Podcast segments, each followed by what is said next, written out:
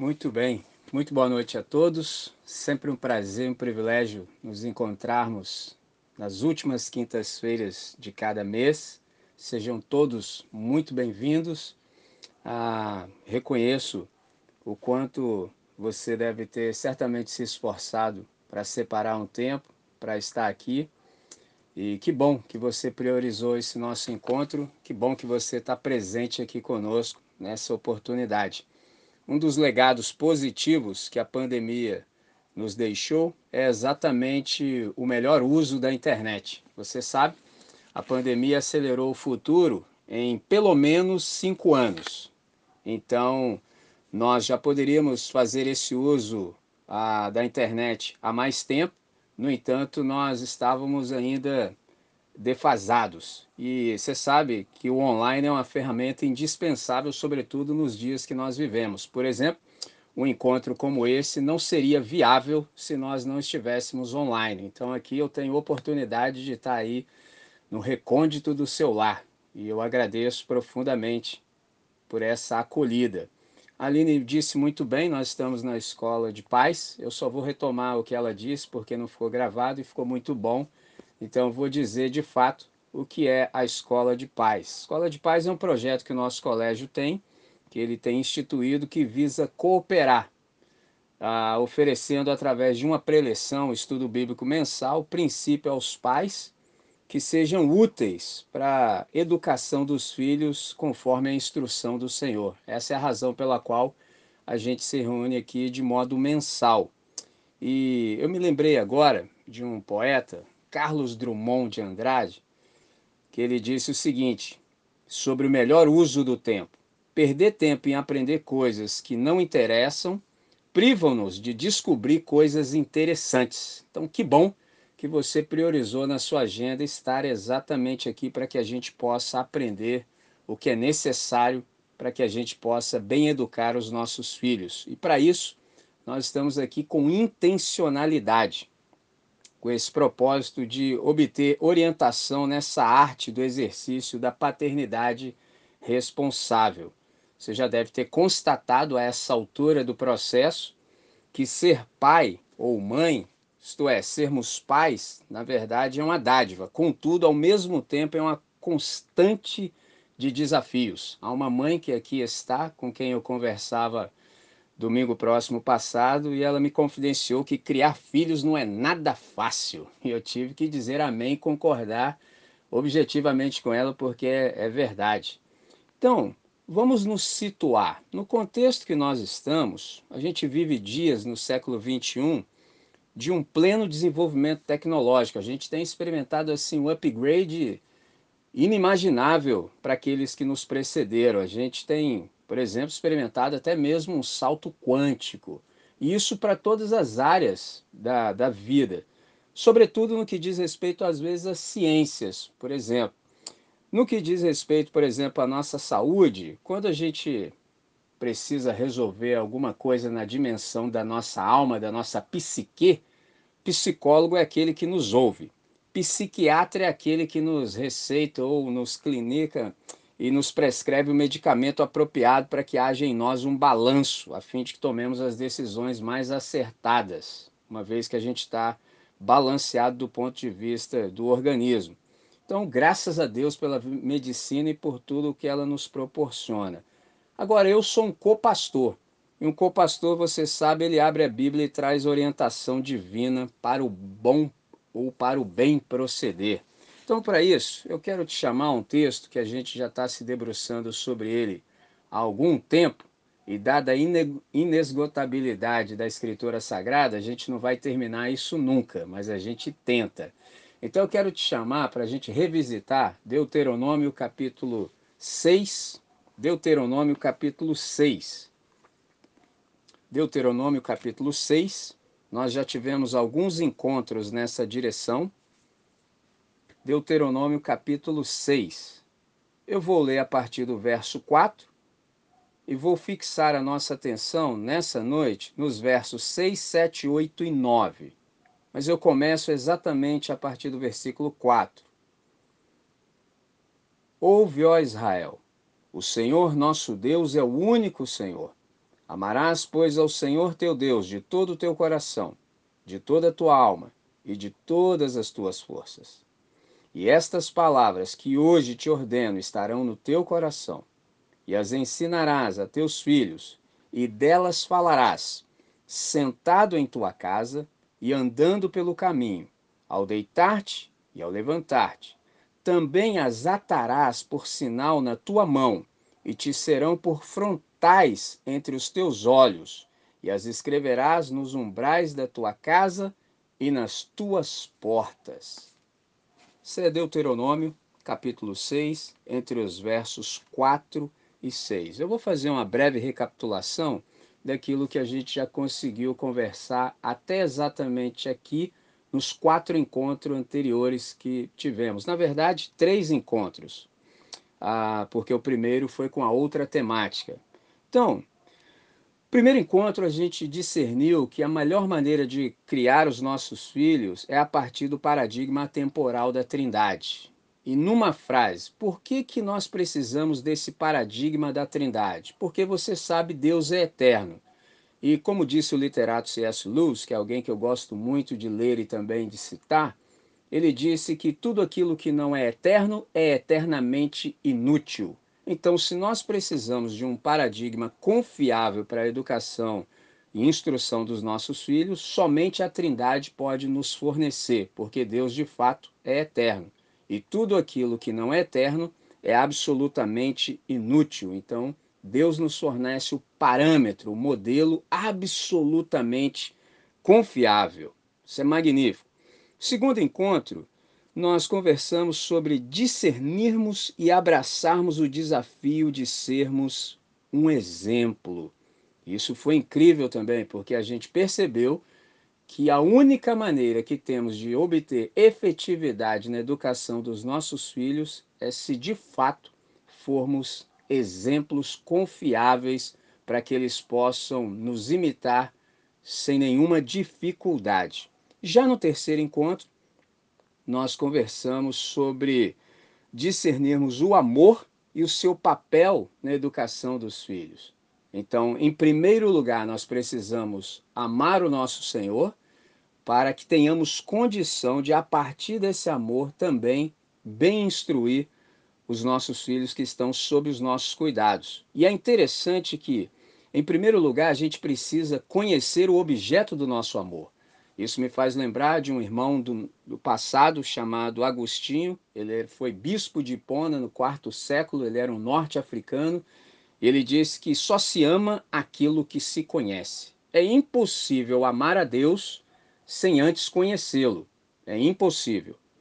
E o amor me lembro de ter dito também que não é uma coisa que se sente. Amor é um, algo que se faz. Então, amor está para além dos sentimentos. Amor, de fato, é uma atitude e não um mero sentimento. Então, o amor da criatura para com o Criador, ele deve também incluir obediência, porque de outra forma não tem significado algum. Interessante que quando nós amamos, a gente percebe que o dever ele nos obriga a fazer bem as coisas. Isso está no campo do dever. Mas quando você ama, você percebe que o amor nos leva a caprichar naquilo que nós fazemos. Então, na verdade, citando ainda essa vez C.S. Lewis, o amor faz aquilo que a obrigação não dá conta. Interessante, se você for obrigado a fazer algo, você pode até fazer, mas usando um termo jocoso, você vai fazer meia boca. Você não vai dar tudo de si. Agora, quando você ama, você faz com prazer. Aproveitando o ensejo, uma das maneiras mais simples que você tem de saber se você tem uma vocação é que, se necessário for, você paga para trabalhar. Tem gente que é obrigado a trabalhar, ainda recebe e não entrega a contento. E tem gente que não recebe e faz infinitamente mais do que se espera. Isso é sensacional. Essa pessoa ama o que faz e faz com todo o prazer do ser, faz com todo o coração. Isso é magnífico. Retomando a ideia de sermos exemplos, por exemplo, para os nossos filhos, a gente se dá conta de que o ambiente familiar é onde a história começa. tudo começa exatamente no seio do nosso lar, exatamente na nossa casa.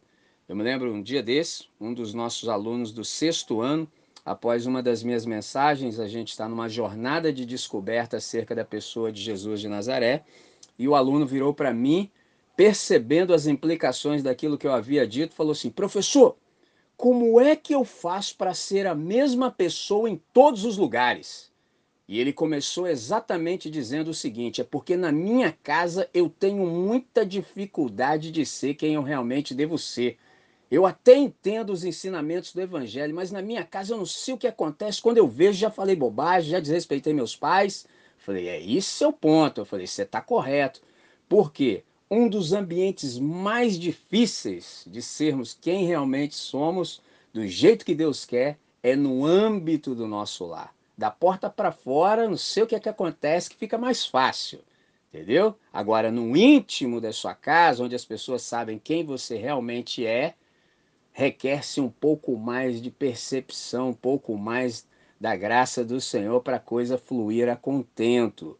Então, esse menino estava me perguntando exatamente o seguinte, professor, como é que eu me livro da incoerência? Porque eu não posso ser uma coisa em cada ambiente. Não, preciso ser a mesma coisa em todos os espaços.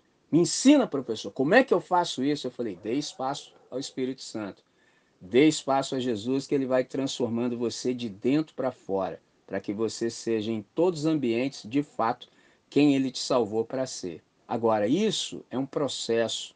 Então, aplicando a nossa vida como educadores, nós precisamos de prática, de exemplo e de constância. Sobre prática e exemplo. Interessante que no nosso terceiro encontro, quando nós falávamos exatamente sobre exemplo, o professor Anderson, que é o nosso professor de história no Colégio Batista, ele fez uma citação do patrono da educação, Paulo Freire, quando ele disse que é fundamental diminuir a distância entre o que se diz e o que se faz, de tal forma que num dado momento a tua fala seja, na verdade, a tua prática. É um negócio fantástico. Nós da fé cristã conseguimos viver assim. Porque na fé cristã nós não temos possibilidade de verbalizarmos aquilo que não se pode verificar em nossa própria vida. Traduzindo, qual é a ideia? A vida que vivemos valida aquilo que dizemos. Primeiro nós somos e vivemos, depois se houver necessidade, nós verbalizamos. Tudo que nós verbalizamos já está explicitado na maneira como nós vivemos. Caso não seja assim, é incoerência ambulante. E Deus não quer que a gente viva assim. Então, coerência é essencial para a efetividade do nosso testemunho. Por quê? Porque a credibilidade da fé cristã exige que a verdade não seja meramente defendida, mas também praticada, não só discutida, mas também vivida e vivenciada em todo o tempo. Para isso, é extremamente necessário e imprescindível saber quem de fato nós somos. É necessário saber a nossa identidade.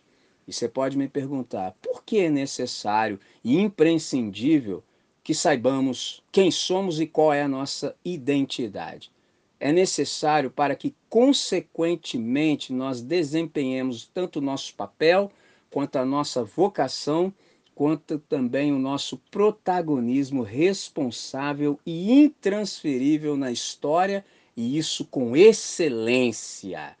Isso é magnífico. Vou repetir: é necessário para que, consequentemente, nós desempenhemos tanto o nosso papel, quanto a nossa vocação, quanto o nosso protagonismo responsável e intransferível na história.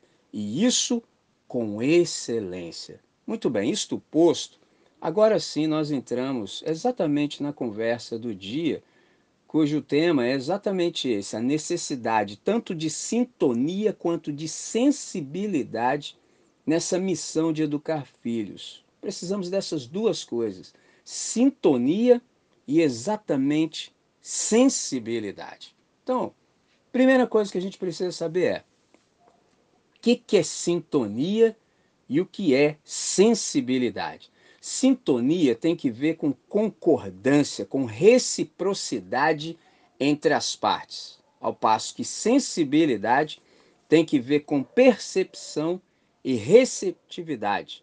Então, há que haver, por exemplo, para que a gente tenha efetividade na arte, no desafio de criar filhos, sintonia com a Trindade e sensibilidade para aproveitar as oportunidades. Sensibilidade com a Trindade, ou melhor, sintonia com a Trindade e sensibilidade para aproveitar as oportunidades. Para isso é essencial também que nós tenhamos, por exemplo, discernimento. Essa é uma palavra caríssima que, graças a Deus, os nossos alunos do colégio, sempre que a gente conversa, eles falam: professor, nessa situação eu penso que nós precisamos de muito discernimento, não é? Eu falo: claro, é isso.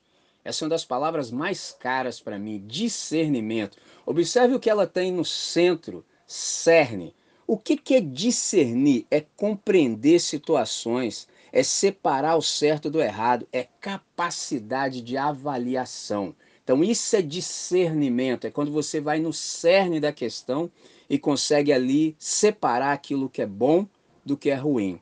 Então, por exemplo, nessa questão de termos sintonia com a Trindade e sensibilidade para aproveitar as oportunidades, é extremamente necessário que tenhamos discernimento, porque geralmente as coisas acontecem quando nós não estamos prestando atenção, quando as coisas, ao nosso próprio olhar, são rotineiras e ordinárias. Traduzindo, a vida diariamente vai fornecendo os temas para que a gente lance mão deles e a partir de cada coisa que acontece possamos instruir os nossos filhos. Mas se nós não estivermos atentos, a gente perde muita oportunidade. Aí você fala, por que, que nós perdemos oportunidade? Porque se nós não estivermos linkados com a Trindade e não tivermos sensibilidade, as oportunidades passarão por nós sem que nós as abracemos. Aí só, como assim? É porque a gente não vai perceber. Isso me faz lembrar de um compositor chamado John Lennon. Ele morreu muito cedo, infelizmente, foi brutalmente assassinado. E ele tem uma frase extraordinária numa música que ele fez para o seu segundo filho, chamado Sean, que se chama Beautiful Boy. E num verso da canção ele diz que a vida é aquilo que acontece enquanto você está ocupado fazendo outros planos. Então, geralmente, nós não nos ocupamos com aquilo que é ordinário. Então, a gente não se dá conta de que a vida está acontecendo. Então, perdemos inúmeras oportunidades de fazer o bem porque não nos conscientizamos que a vida está nos fornecendo os temas. Então, nesse sentido, eu quero te chamar para que você observe os verbos que esse texto que eu elenquei com vocês aqui para lermos, Deuteronômio, observe os verbos que estão propostos aqui no texto. Note que a partir do versículo 6 ele diz que estas palavras que hoje ordena, elas devem estar no coração, e as ensinarás teus filhos, e delas falarás, sentado em casa, andando pelo caminho, ao deitar-te e ao levantar-te. Também as atarás por sinal na tua mão, e te serão por frontais entre os teus olhos, e as escreverás nos umbrais da tua casa e nas tuas portas. Se observou? Sentar e andar, deitar.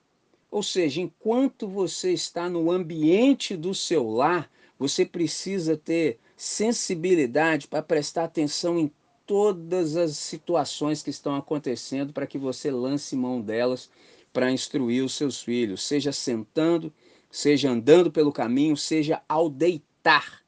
Observe isso, ao deitar. Por exemplo, eu sou uma pessoa que eu sou notívago.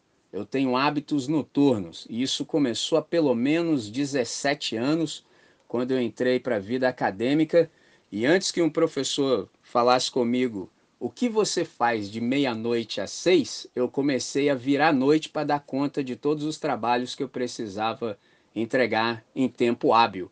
E a minha vida não melhorou desde então. Hoje eu tenho inúmeras responsabilidades, saio de um compromisso, vou para o outro, entro no avião, vou, volto. É tudo muito rápido. Então eu sou uma pessoa com hábitos noturnos. Eu sempre viro noite. É muito raro uma noite que eu durmo, sei lá, mais que sete horas. É muito raro. E nesse hábito eu tenho, por exemplo, a oportunidade de colocar os meus dois filhos para dormir. Eu posso cobri-los e nesse processo procuro abençoá-los, procuro proporcionar a eles uma boa noite de sono. Por exemplo, algum dos seus filhos já acordou, por exemplo, sobressaltado durante a noite, às vezes com pesadelo ou sonho ruim? Você pode, por exemplo, numa hora como essa, aproveitando a oportunidade, dizer para ele um salmo, um salmo de conforto, um salmo de consolo, por exemplo, de modo que ele possa dormir tranquilo. Lembre-se daquele salmo, por exemplo, capítulo 4, verso 8, que diz: Em paz me deito porque o Senhor me guarda. Isso é sensacional. Então, à medida que essas palavras vão encontrando o solo fértil no íntimo do ser dos nossos filhos, as coisas vão entrando nos seus respectivos lugares. E aí, talvez, nem mesmo verbalmente falando, mas eles vão aprender que a oração é sempre o antídoto para todas as aflições. Mas nós precisamos estar, de fato, sempre atentos para não perdermos oportunidades.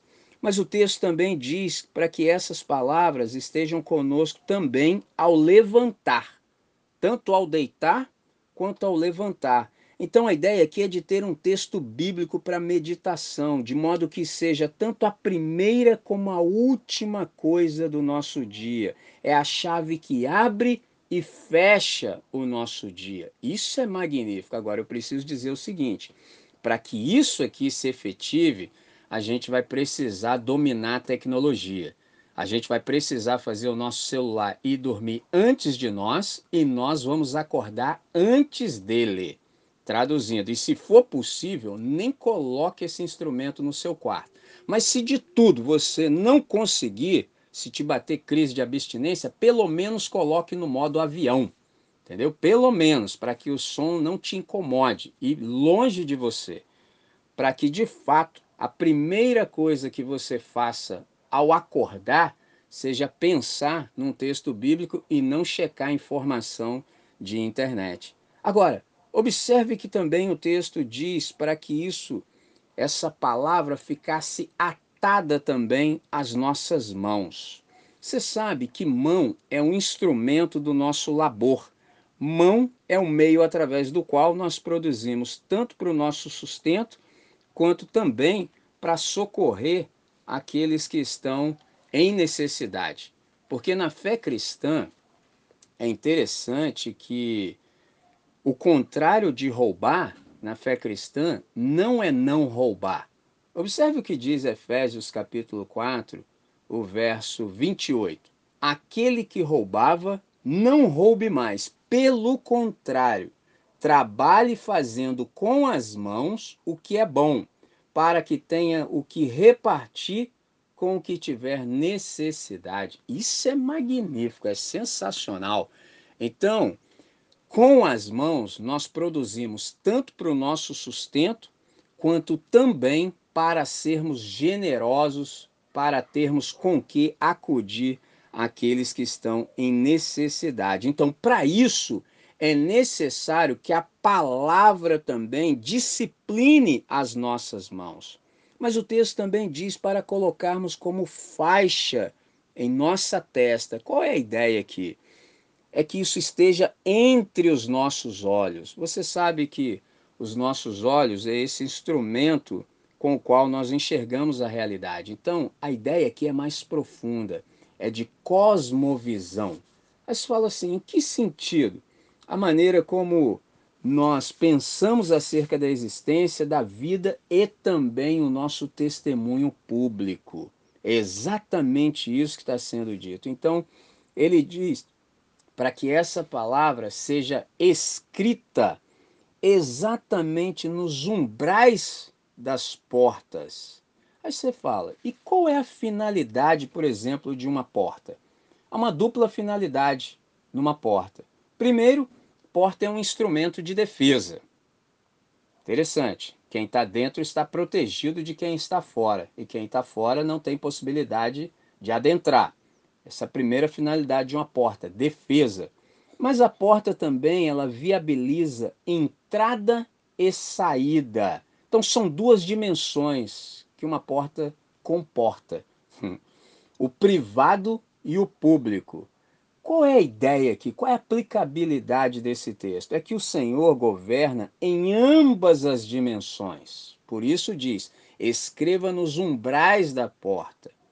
Então ele governa em ambas as dimensões. Logo, nada deve ficar fora do seu controle. Isto é, em outras palavras, as implicações do, do ensino de Deus alcança todos os âmbitos e esferas da vida. Então, o Senhor, na verdade, é o centro gravitacional de toda a nossa rotina. Por isso o texto começou dizendo: seja assentado na tua casa, ou seja, no convívio do seu lar, seja andando pelo caminho. O que é andando pelo caminho? Seja no seu trabalho, no escritório, seja na rua, seja numa quadra, por exemplo, quando você está praticando algum tipo de esporte ou lazer ao ar livre, seja no, numa oficina em que você labora, enfim, enquanto você está caminhando pela vida. Interessante. Segunda coisa, a ideia de escrevermos nos umbrais da porta significa que nós educamos os nossos filhos não apenas para que tenham bom comportamento em casa sob o nosso olhar. Observe isso. Escreva nos umbrais da porta. Então, quando os nossos filhos saem para a vida pública, eles saem municiados por tudo aquilo que eles receberam no íntimo do lar. Isso é magnífico. Por quê? Porque se não for assim, a gente começa a proteger demasiadamente os nossos filhos, querendo, por exemplo, que eles fiquem tão somente dentro de uma bolha que nós vamos construir para eles. Mas a gente sabe, já tem maturidade de saber que isso não é verdade, tampouco é a realidade que eles vão experimentar. Quanto mais nós os equiparmos, quanto mais dermos subsídios para que eles vivam, sobretudo fora da nossa porta, melhor será. Isso me faz lembrar de uma das mentes extraordinárias que o século XX produziu, que foi o físico Albert Einstein. Ele disse o seguinte: um navio está sempre seguro na costa, mas não foi para isso que ele foi construído. Então, por mais que os nossos filhos possam estar seguros no âmbito do nosso lar, eles não estão sendo edificados para ficarem para sempre conosco e tampouco nós para sempre aqui ficaremos. Então, nós precisamos de fato dar subsídios para que eles possam, uma vez fora do âmbito do nosso lar, continuar a viver de acordo com a educação que nós lhe demos, lhes demos. Então, assim, todo o nosso empenho é exatamente no sentido de fortalecer as virtudes e, na verdade, enfraquecer os vícios. Então, nessa arte de educar, a gente está fazendo exatamente aquilo que o Pitágoras, um grego incrível, disse: eduquem as crianças e não será necessário castigar os homens. Por isso que a gente se dá conta do quão importante é, por exemplo, a educação cristã precoce. Quão bom é quando os nossos filhos sabem as sagradas letras desde a mais tenra idade. Isso fortalece, por exemplo, a sua musculatura emocional, espiritual e dá para eles também discernimento vocacional. Agora, para que isso tudo se efetive, irmãos, é extremamente necessário que a gente seja paciente. Por que, que eu precisei dizer isso? Porque com esse nosso advento do desenvolvimento tecnológico, a gente carece de muita paciência, porque o processo aqui na educação de filhos é praticamente artesanal. Não dá para apertar o F5 e a coisa se atualiza e se concretiza. Não, não, não. O ritmo é exatamente outro. O ritmo é exatamente da manufatura. Agora, a boa notícia é que para isso a gente tem dois aliados. Isso me fez lembrar também de um escritor russo chamado Liev ou Leon Tolstói, que ele diz que os dois guerreiros mais poderosos são o tempo e a paciência. Então, se nós formos pacientes, a seu tempo, nós de fato colheremos o fruto. Então, a gente precisa, para que a gente encontre eficiência nessa arte, nesse desafio de criar filhos, a gente precisa de fato fazer isso como um hábito, ou seja, algo repetido. A motivação, ela faz com que a gente comece, mas o hábito faz com que nós continuemos. Então lembre-se disso. Motivação e hábito. Motivação é o motivo que precede a ação. Motivação vai fazer com que você comece, mas o hábito vai fazer com que você continue. Então, nessa noite, todos nós que estamos aqui temos um grande desafio. Primeiro desafio que a gente tem de fato é assumir essa missão de educar os nossos filhos. Então, para isso, a gente precisa lutar pela nossa casa, lutar pela nossa família. A gente precisa discipular os nossos filhos. E há valor na disciplina. Essa é uma palavra sequestrada. Então, infelizmente, quando nós falamos sobre disciplina, as pessoas têm as piores ah, percepções possíveis. Quando, na verdade, disciplina é liberdade. Já dizia o Renato Manfredini Júnior, poeta da geração dos anos 80, também conhecido como Renato Russo, vocalista do Legião Urbana. Disciplina é liberdade. Sempre digo aos alunos: quanto mais disciplinado você for, mais livre você é. Quando você é indisciplinado, você é um manietado, você é um preso, você não consegue viver a vida em plenitude, porque a sua indisciplina te prende e te priva. Extraordinário. Onde não há disciplina, não há amor. Então, todos nós que somos pais, precisamos discipular os nossos filhos. Observe que a palavra discípulo e disciplina têm a mesma raiz. Que é ser um discípulo?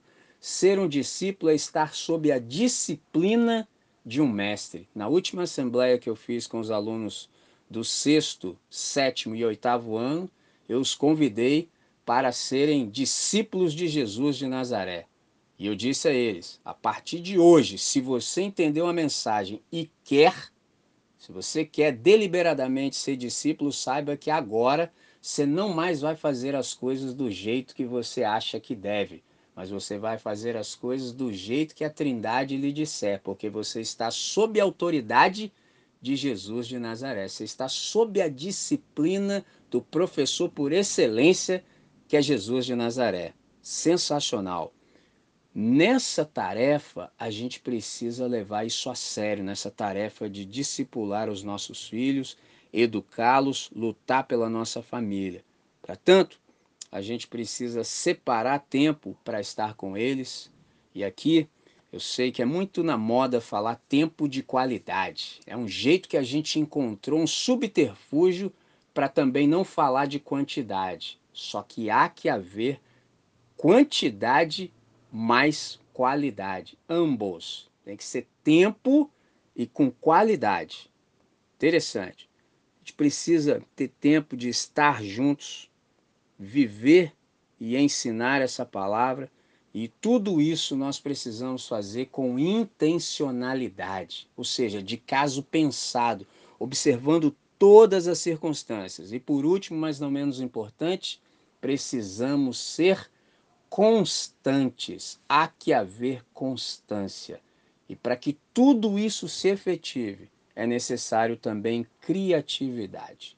Então aqui a gente tem de fato um desafio educacional para o casal. Isso é uma grande responsabilidade. O que, que é responsabilidade? Responsabilidade a habilidade de responder às demandas da vida conforme a nossa identidade e a nossa vocação. A vida sempre nos apresenta desafios e nós precisamos dar uma resposta a todos os desafios que a vida nos apresenta. Então, a grande pergunta é aquela que me fez lembrar o pai da psicanálise, o Freud, quando ele falou assim: qual é a sua responsabilidade na desordem da qual você se queixa? qual é a sua responsabilidade na desordem da qual você se queixa. O que, que isso quer dizer? Que há um protagonismo que só nós podemos exercer, porque ninguém pode ser pai dos meus filhos melhor do que eu no meu lugar. Então esse protagonismo, na verdade, ele precisa ser responsável porque ele é intransferível. Isto é, ninguém jamais, sob hipótese alguma, poderá prestar contas por mim no meu lugar. E o problema é que a maioria das pessoas tem medo de responsabilidade.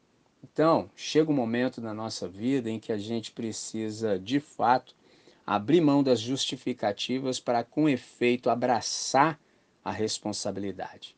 Você pode me perguntar, por que, que precisa ser assim? Porque nada funciona a menos que nós façamos ou nós abraçamos esse negócio de educarmos os nossos filhos, ou então não será feito. É simples, contundente e responsável assim. Alguém pode dizer assim: Poxa, mas eu nem venho dessa tradição de fazer as coisas do jeito que Deus quer que se faça. E agora, o que, que eu faço? Primeira coisa que eu preciso fazer é definir os termos. O que, é tradição? Tradição é a fé viva daqueles que já morreram. Muito bom é quando a gente vive, por exemplo, num ambiente familiar de tradição, em que as pessoas que nos precederam na história viveram tão bem que fica assim até fácil trilhar naquele caminho, entendeu? Você só dá continuidade, porque sua família já vem nesse caminho há séculos. Então você entra naquela trilha ali e segue em frente. Mas pode ser o seu caso, assim como é o meu, de você sofrer limitação. Pode ser que você não tenha crescido em um lar onde tudo isso que a gente vem conversando, pelo menos há três encontros, quatro encontros na verdade, seja praticado. E aí você fala assim: e agora? Como é que eu faço? Bom, se não era praticado até você, a boa notícia e o desafio é que pode começar em você e com você. Aí você fala: e como é que eu faço isso? Simples assumindo a responsabilidade que foi até então negligenciada. Então, é necessário conjugar o verbo assumir. Você vai falar assim: agora é comigo. Não foi feito até exatamente aqui. E pode ser que na sua casa, seus filhos até estranham. Falam: pai, pai, mãe, por que você está começando a fazer isso agora? Ué, porque eu estou começando a fazer agora. Porque até então eu não havia feito, mas a partir de agora a percepção caiu sobre mim e eu entendi que esse é o caminho acertado e a partir de hoje nós vamos começar a viver dessa maneira. Não vai ser mágica, não vai ser no estalo de dedos, mas vai ser numa construção, numa constante. O processo é lento e longo e vai levar exatamente a vida inteira. Tem uma boa notícia. Qual é a boa notícia que há para ser comunicada? Quanto mais nós assumimos a nossa responsabilidade, menos espaço sobra para que alguém venha usurpar e ocupar esse lugar e fazer isso por nós. Interessante. Por que, que eu estou falando isso? Eu me lembro de alguém, eu só não sei quem falou, mas eu escutei essa frase, eu não estava presente, já ouvi de outra pessoa pessoa disse assim: adolescente, quem chega primeiro leva. Observe isso. Adolescente, quem chega primeiro leva. Então, que nós que somos pais, cheguemos na hora certa, cheguemos primeiro. Para isso, é extremamente necessário que nós conheçamos a Deus para fazê-lo também conhecido aos nossos filhos. Eu falo o que vou dizer agora com grande tristeza. Há, há muitas pessoas que até apresentam os seus filhos a Deus. Eu mesmo já fiz vários atos assim de apresentar filhos ao Senhor. Mas infelizmente, eu conheço também pessoas que muito embora tenham feito isso, não apresentaram Deus aos seus filhos. E para piorar, observe isso, apresentaram os filhos a Deus, mas não apresentaram Deus aos filhos. E eu já conheci pessoas que esconderam os filhos de Deus. Aí você fala, mas André, como pode isso? Como é que alguém pode esconder um filho de Deus? simples. Por exemplo, todos vocês sabem que eu sou missionário. Aliás, eu não precisava nem dizer isso, porque como eu sou discípulo de Jesus de Nazaré, eu sou missionário, porque é até uma redundância dizer que alguém que é discípulo é um missionário, porque no colégio apostólico só há espaço para missionários. Quem não é missionário só pode ser traidor. Como traidor não sou, missionário sou. Simples assim. E uma vez eu escutei uma mãe falando assim: André, esse trabalho que você faz é muito lindo, mas não chama o meu filho, não. Ou seja, ela possuía outros planos para o filho dela. Ela achava um grande desperdício investir a sua vida, gastar a sua vida naquilo que é eterno. Ela achava infinitamente melhor que o filho dela fosse qualquer outra coisa, exceto aquilo que Deus queria. Eu falei: que loucura! Aí sabe o que, que é o resultado disso? É quando chega, por exemplo, depois que passa o ambiente faculdade, se é que vai conseguir sobreviver, a pessoa fica completamente perdida. Por quê? Porque você não vai para a faculdade para descobrir quem você é e o que você tem que fazer. É exatamente o contrário. Quando você tem uma educação em que Deus é o centro gravitacional, você já sabe quem é, porque você discerniu a sua identidade, você discerniu a sua vocação e você vai tão somente para o ambiente da faculdade para aperfeiçoar seus dons, talentos e faculdades, para que na hora certa você esteja no melhor, da so melhor lugar da sociedade e dali possa abençoar a partir daquilo que Deus lhe deu para fazer o máximo de pessoas possível. Agora, as pessoas que não sabem isso, usam seu dom, se é que vão descobrir qual é o dom, até ganham dinheiro, mas a insatisfação é crônica. Isso é a maior tragédia que pode acontecer, por exemplo, com a nossa juventude. Então, para que isso não seja a realidade da nossa casa, realidade dos nossos filhos, criemos-los exatamente no caminho do Senhor, do jeito que o texto nos propôs, de acordo com todas essas reflexões que fizemos ao longo do processo, culminando exatamente hoje de tal maneira que Deus seja honrado, nossos filhos sejam bem instruídos e que no momento oportuno eles venham a brilhar nos seus respectivos veladores para o máximo louvor da glória do Senhor, benefício de toda a humanidade.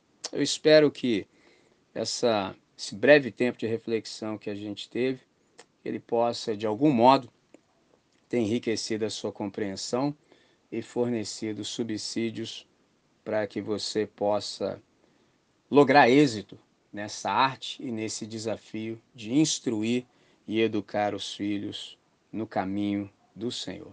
Então, vamos contar com a bondade de Deus para que, pela capacitação do Espírito Santo, ele nos ensine como instruir conforme o seu parâmetro através da vida, nas situações que a vida nos propor. É isso. Que Deus nos abençoe. Foi um prazer. Até a próxima querendo Deus.